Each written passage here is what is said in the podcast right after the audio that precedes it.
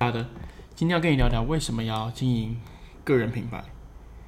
呃，为什么我健身教练你一定要经营个人品牌呢？其实就四个字，让你不用再打价格战，已经超过四个字了。总之就是让你能够远离低价的市场。呃，如果你知道的话，其实过去十年整个一个环境上是一个大者恒大、大鱼吃小鱼的时代，而这个时代它其实已经过了。我认为现在是一个个人崛起的时代。有一个叫做普普艺术大师 Andy，他说过一句名言：“这个时代，每个人都有十五分钟成名的机会，而你有没有把握住这十五分钟的机会呢？”这句话的含量是什么意思？就是一间大公司的声量，它可能会输给一个网红，甚至是知名的素人。而查德自己在每一个培训啊，我都不断推广一个概念，就是健身教练一定要好好。经营自己的个人品牌，因为你越早开始，你的效果就越好。那到底个人品牌是什么东西呢？很多人都以为就是经营个人品牌，就是你可能在脸书啊，或者你的 IG 创一个账号啊，或者是粉丝专业，就叫做经营个人品牌。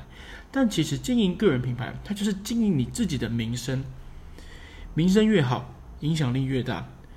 而这个名声又分为线上和线下的经营啊。什么是线上？比如说社群媒体，脸书、Instagram、Podcast、YouTube、部落格、LinkedIn，或者是那什么那突然忘记今天叫什么，最近不太红的，就是什么 Podcast 的，我也忘记那是什么了。OK，whatever，反正不太重要，就是一个被取代的一个社群媒体。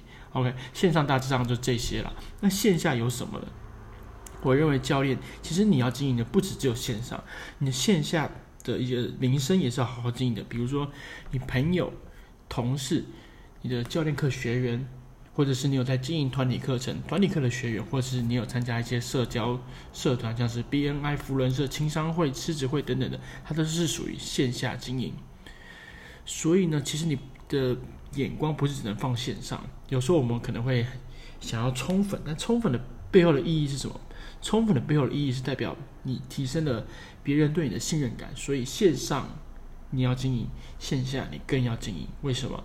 在《圈对粉，小生意也赚大钱》这本书曾经提到过，当你跟一个线下的粉丝或朋友连接的时候呢，那个连接的深度是线上影响力的十倍，是十倍哦。虽然线下的影响力的圈子比较小，可是它的深度是比较高的，所以呢。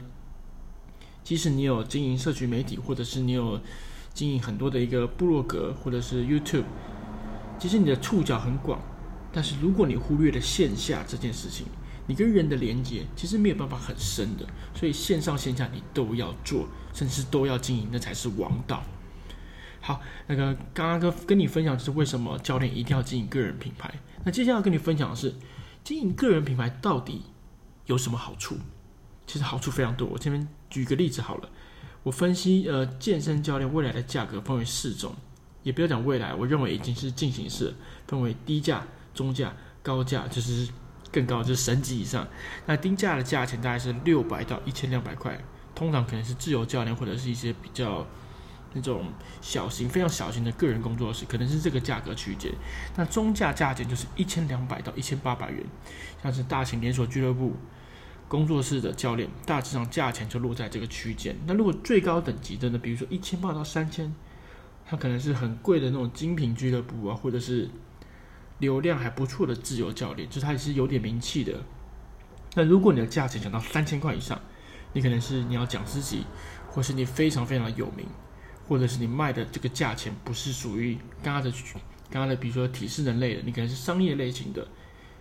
那就有可能价格很高，呃，为什么？因为像我自己，我目前，呃，我的一对一咨询价格也都是开一万以上。那为什么一万以上呢？如果我今天是教拳击或者是健身相关的，不可能开一万，是因为我的开的课程的类型是属于商业类型的，商业类型的价钱是最高的。那或者是心灵成长类的那个价钱都很高，但是那已经算是脱离健身产业的一个架构了。这边我就。不讲那么多了，所以如果你想要价钱高一点的话，其实你一定要往讲师或者更高流量才有可能创造。好了，那为什么价钱会这样分呢？我先讲中价好了，中价位的教练，因为他有俱乐部的品牌支撑，而加上工作室也有成本要营运，所以他价钱不会下修至那种低价路线。所以你会发现呢，最便宜跟最贵的教练课可能都是自由教练。那我们到底要怎么才能往高价的路线走呢？这边有查德会给你三个方向，第一个就是内容行销，就是你分享一些能够帮助看到你的文章的人。讲这句话有点绕舌，反正概概念就是你要多啊，可能分享一些知识，分享一些文章在各个平台上，那效果就比较好。那第二个是专业进修，那专专业进修就是你要深耕不同的专业。如果你只有运动的专业，那可能还不够，你要学会沟通、行销各种能力，它是可以提升你的一个课程价值的。那最后一个就是你强大的经历，你有没有教过什么特别的学生？或者是你有没有什么特别的教学经历？那这些经历呢，都可以帮助你提升你的课程价钱。好了，那我们到底要怎么开始经营个人品牌呢？其实有时候多数人都把发文这件事情有点复杂化，或者是想得太简单。其实教练呢，经营个人品牌就是分享内容。有好的内容要被看到，就是你可能要讲一个好的标题。这标题如果太无聊，大家就不想看。所以在社群媒体发文的标题，就几乎决定了那个划手机的人要不要继续看下去。因为其实我们现在看资料都是用手机居多嘛，看社群媒体也是手机居多。你应该不太常用电脑。那标题你给我怎么？你可以设定什么例子？比如说，你可以说，你知道为什么九十趴的教练都赚不到钱吗？这是其中一个标题。或者你可以。第二个第二个标题，如果是偏健身类，你就可以说：你知道为什么你的硬举都做错了吗？五个硬举常见的错误理由。大致上，你可能用一些这种提问的方式去吊人家胃口，那可能就会让人家想要看下去你这篇文章或这个影片。为什么你的标题那么重要呢？这就跟一个餐厅一样，餐厅也要一个好的名字或好的装潢，才会有人吸引人去进去吃，这是同样的道理。所以呢，最后面还是要提醒你，经营个人品牌就是经营你的名声，你一定要持续、持续再持续，你才有可能被看到、看到再被看到的那个一天会发生。呃，最后面跟你分享一句话，就是花旗银行董事长约翰里德说过一句话：三流的点子加上一流的执行力，永远比一流的点子加三流的执行力更好。所以你要记得，行动力才是你的超能力。所以，如果可以的话，你就从今天开始发一篇文章吧，来让自己的专业被看到。好，我是查德，希望今天的分享你会喜欢。那我们就下次见啦，拜拜。